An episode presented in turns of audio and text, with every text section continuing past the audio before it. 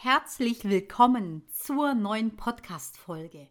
Ja, zuerst möchte ich mich bei euch bedanken und zwar bei jedem Einzelnen, der diesen Podcast hört und natürlich mir auch ganz tolle und liebe Nachrichten hat zukommen lassen und mir natürlich damit, äh, ja, oder auch mich sehr inspiriert hat und mir auch, ähm, ja, ganz viele Gründe liefert, neue Podcast-Folgen aufzunehmen.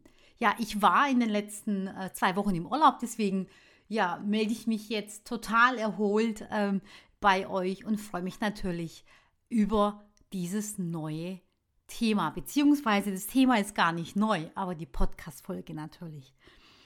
Ja, und zwar, es geht in dieser Folge um das, äh, um das Thema, warum sollen wir die Begleitung der jungen Menschen in der Ausbildung verändern?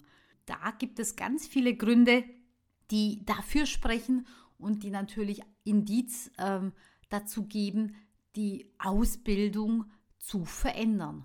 Ja, ich fange mit, ja, mit dem ersten ähm, Grund an. Und zwar ist es einmal die, sind das die allgemeinen Anforderungen, die sich in der Ausbildung verändert haben. Ja, was meine ich damit? Beispielsweise die berufliche Flexibilität. Ähm, Berufe, die die jungen Menschen heute lernen, die wird es vermutlich in 10, in 20 oder in 30 Jahren nicht mehr geben. Und diese Flexibilität, die wird immer mehr von den jungen Menschen verlangt, ähm, sich da auch weitgehend ähm, ja, zu verändern und zu sagen, okay, das, was ich heute lerne, diesen Beruf gibt es in 20 Jahren nicht mehr. Und da auch ähm, sich natürlich da die Bereitschaft auch aufzubauen, da auch flexibel zu sein, flexibel in der Ausrichtung der eigenen Berufsfähigkeit. Und ähm, es war ja auch schon früher so, dass Berufe, die es vor 20 Jahren gegeben hat, dass diese Berufe jetzt teilweise auch nicht mehr existieren oder in einer ganz anderen Form existieren. Und was ich damit meine, das Besondere ist, dass diese Veränderung viel schneller zunimmt und dass diese Abstände einfach kürzer werden. Und deswegen ist es eben wichtig, und dann kommen wir eigentlich schon zum nächsten Punkt, und zwar geht es darum, beschäftigungsfähig zu sein und zu bleiben.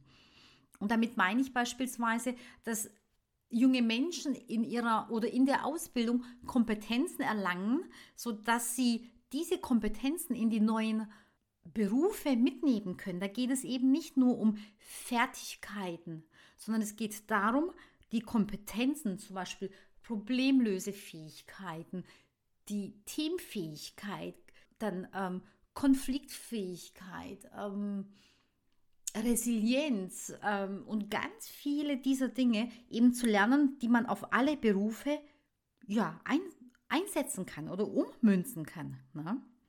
Deswegen, Fachwissen steht nicht mehr im Vordergrund, sondern eben und vor allem die sozialen Kompetenzen.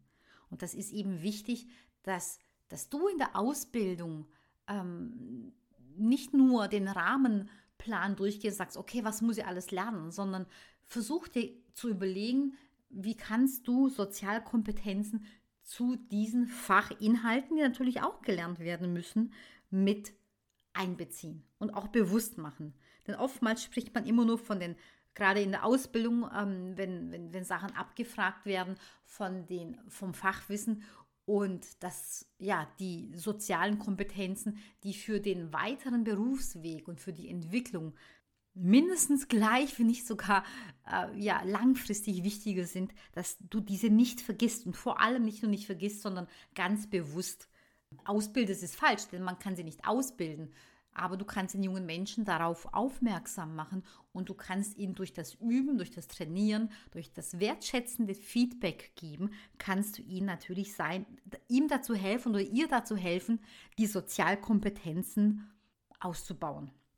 Dann ist auch wichtig beispielsweise da dazu, dass das lebenslange Lernen ein Grundprinzip in der Ausbildung, Weiterbildung ist. Also im Grunde im ganzen Leben.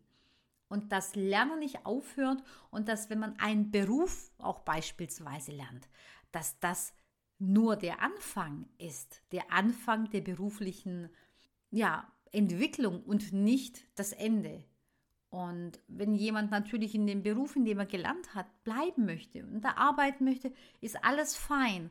Aber für diejenigen, die noch andere Dinge beruflich sehen wollen, erreichen wollen und noch gar nicht wissen, wo die Reise schlussendlich hingeht, weil bei den jungen Menschen, die wissen es ja noch gar nicht. Ne? Das sind sie teilweise 16, 17, 18 und von wo sollen sie dieses Maß erkennen? Und den jungen Menschen ist es wichtig, dass sie wissen, dass sie sich weiterentwickeln können und vor allem natürlich in deinem Unternehmen.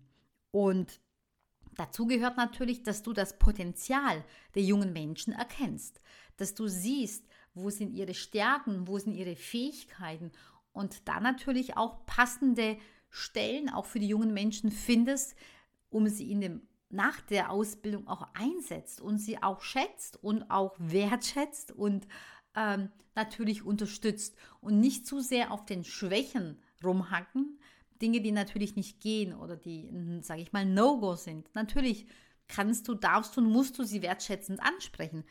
Konzentriere dich aber auf das Potenzial und unterstützt dieses. Und dann fällt natürlich auch jede Ausbildung mit, also steht und fällt mit dem Ausbilder, mit der Qualität des Ausbilders und mit dem Herzen des Ausbilders.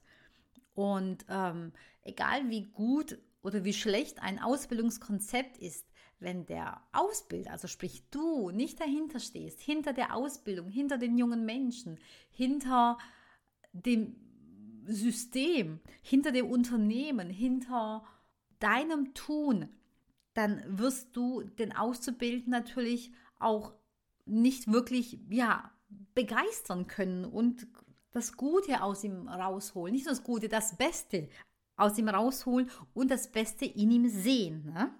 Denn du als Ausbilder, du kannst den jungen Menschen inspirieren, du kannst ähm, seine Leidenschaft entfachen. Wenn du, sage ich mal, im, als Ausbilder meckerst, jammerst über die vielen Stunden und das Gehalt und alles, was man so meckern und jammern kann, gibt es ja ganz schön viel in Unternehmen. Ne? Also auch in Unternehmen, wo es gut geht äh, und wo es gut läuft. Deswegen schau, dass du positiv denkst, weil dann wirst du auch positiv sprechen. Und natürlich in den jungen Menschen das Gute siehst und immer vom Guten ausgehst. Ne?